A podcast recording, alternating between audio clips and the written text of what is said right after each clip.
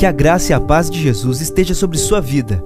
Você ouvirá a partir de agora uma mensagem ministrada no Templo Central da AD Londrina. Que o Senhor fale fortemente ao seu coração e te abençoe de uma forma muito especial. Assentado como você está. Primeiro livro dos Reis, capítulo de número 17. Nós queremos ler a partir do versículo de número 4. Leremos até versículo de número 9. Primeiro livro dos Reis, capítulo 17, versículos 4 até versículo de número 9.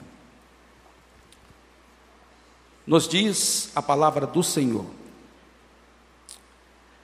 E há de ser que beberás do ribeiro, e eu tenho ordenado aos corvos que ali te sustentem.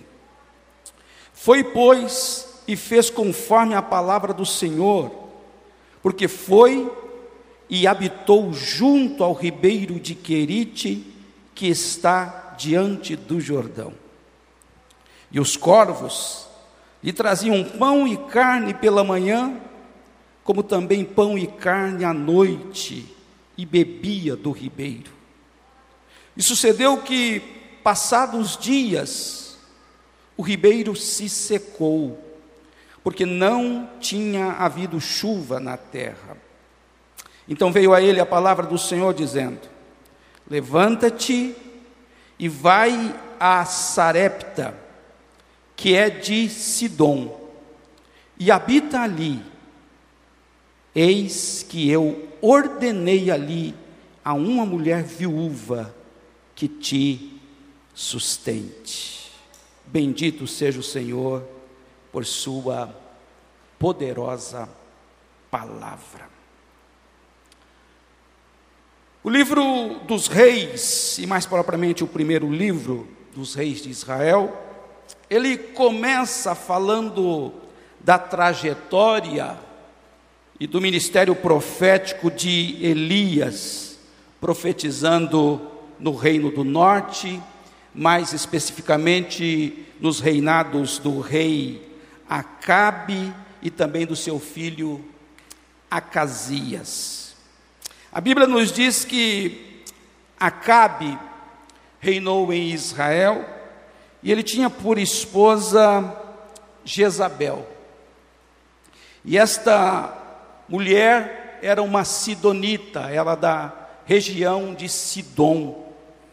E ela, evidentemente, que não tinha por Deus o Deus de Israel. Ela era uma adoradora de outros deuses, a ponto de ela trazer da sua nação muitos altares, altares a outros deuses, e estes é, eram indicados por este rei e por esta rainha, para que Israel assim o adorasse. A Bíblia vai nos dizer que, em algum momento, eles tiveram um êxito de convencer o povo de que Baal era o Deus, e que todas as coisas que aconteciam, normalmente na lavoura, era atribuído à ação ou ao cuidado de Baal. É nesse contexto que o profeta Elias surge. E a Bíblia começa dizendo: Elias, o tisbita, dos moradores de Gileade. Elias de Tisbe, um local onde não é encontrado no mapa. Poderia dizer Elias de algum lugar, região dos moradores de Gileade. Mas este Elias, que profetizou nesse período, é um homem que não está comprometido com Baal, ele está comprometido com o Deus que fez os céus e a terra. Exatamente o Deus que nós estamos comprometidos aqui nesta noite. Nenhum dos que aqui estão saíram de casa para virem aqui na Delondrina, na rua São Vicente 168, para adorar a Baal, mas nós viemos aqui para adorar o Deus que tudo pode, o Deus que fez todas as coisas, o Deus que é Senhor desta igreja, o Deus que é Senhor da minha vida e que é Senhor da tua vida também. A Bíblia nos diz que a ação de protestar contra a postura do rei Acabe e da sua esposa Jezabel, ela nasce no coração de Elias. Nós não encontramos na Bíblia Deus falando com Elias por sonhos ou usando um outro profeta e dizendo para ele: Olha, eu tenho uma missão para você. Eu preciso que você vá até o palácio, que você se apresente a Acabe e que você diga que ele e toda a nação estão errados. Não. Isso nasce no coração de Elias. Porque enquanto a nação está voltada para Baal, Elias continua com as suas convicções. Nós aprendemos, irmãos, aqui, essa expressão que de vez em quando a gente ouve. Deu um branco. E eu acabei acompanhando um convite que me fora feito. Ainda no século 21, Existem crentes que deixam-se levar pelos amigos e pelas propostas indecentes. Na verdade, no fundo, no fundo, ele até sabe que Deus é santo, que Deus não divide a sua glória com ninguém. Mas, usando a expressão me deu um branco, tive um lapso, e eu até entendi que aquela proposta era uma proposta boa, quando na verdade era uma proposta indecente. Expressões como a maioria fez, a maioria está fazendo, eu vou fazer também. Afinal de contas, eu tenho o direito de escolhas. A Bíblia nos diz que há caminhos que ao homem parece direito, mas o fim são caminhos de morte. Expressões como a voz do povo é a voz de Deus. Mentira. Neste caso, e nesse texto, o povo de Israel está voltado para Baal. A cultura e o progresso da lavoura, ainda que eles foram ensinados que ela não vinha das mãos ou da ação de Baal, porque Baal é um Deus que não se move. Baal é um Deus que não tem vida. Baal é um Deus que não fala. Baal é um Deus que não caminha. Baal é um ser inanimado, não tem vida. Mas o Deus que nós servimos, ele é vivo, ele caminha, ele anda, ele fala, ele realiza sinais, prodígios e maravilhas. A maioria está indo para Baal. Elias podia muito bem dizer: Eu vou junto. A voz do povo é a voz de Deus. Não. Elias continua servindo Deus vivo, glorificando Deus vivo. E ele resolve protestar junto ao governo. Ele resolve protestar junto ao monarca, dizendo, e ele se apresenta diante do rei e diz: Vive o Senhor, com letra maiúscula.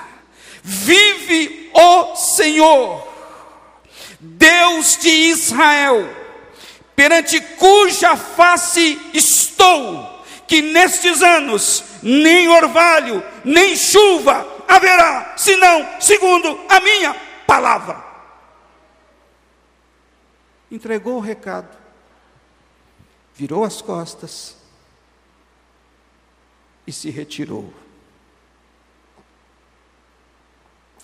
A maioria adorando o Deus morto. Mas Elias continuava com as suas convicções firmadas no Deus que tudo pode.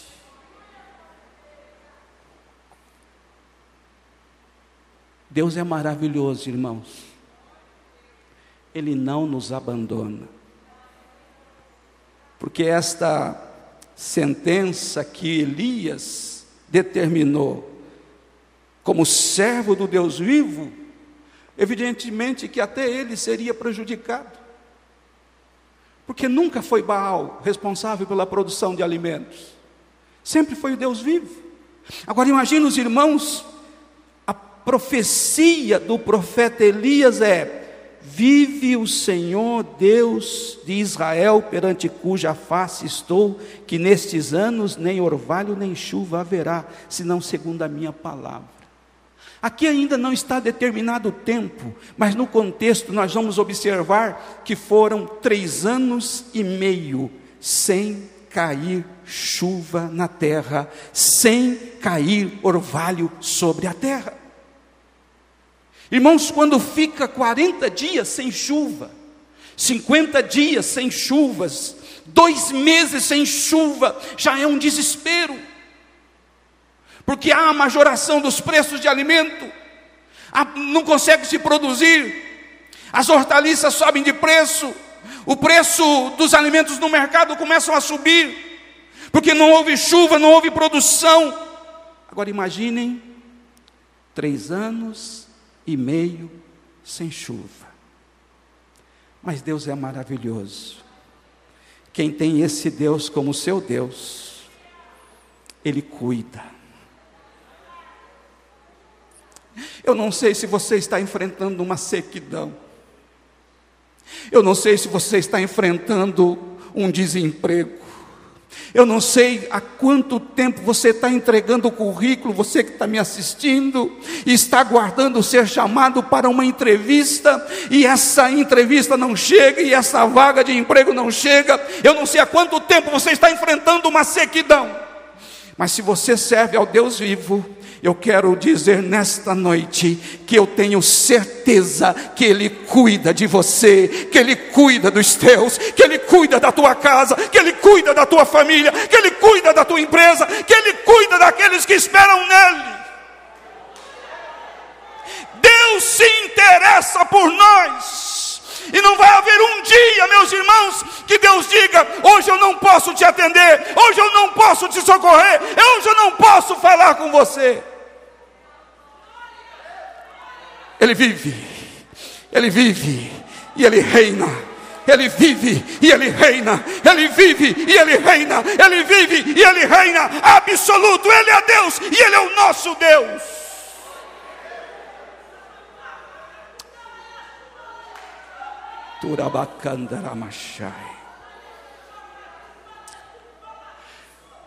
A ação de Deus, meus amados, ela é posterior a ação e a postura de Elias.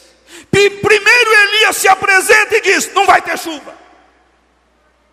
E ele sai de cena. Talvez em outras palavras, e agora? Deu ruim até para mim. Não. Ele se afasta, e aí nós vamos ver Deus falando aqui no capítulo 17. Aleluia. Verso 2: Depois depois, primeiro você se posiciona. Eu não vou negociar com Baal. Primeiro você se posiciona, eu não vou trocar minha adoração por qualquer coisa. Primeiro você se posiciona, eu não vou trocar a minha salvação por qualquer prato de lentilha. Eu não vou trocar a minha salvação por um prazer momentâneo. Primeiro você se posiciona. Depois veio a ele a palavra do Senhor, dizendo: Deus se interessa por nós, e Deus cuida do seu povo. Elias, vai-te daqui, vira-te para o oriente, esconde junto ao ribeiro de Querite, que está diante do Jordão, e há de ser que beberás do ribeiro, e eu tenho ordenado aos corvos que ali te sustentem. Baal não faz isso, irmãos.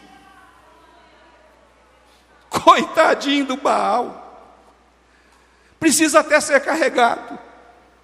Baal não tem esse poder. Vai para o ribeiro.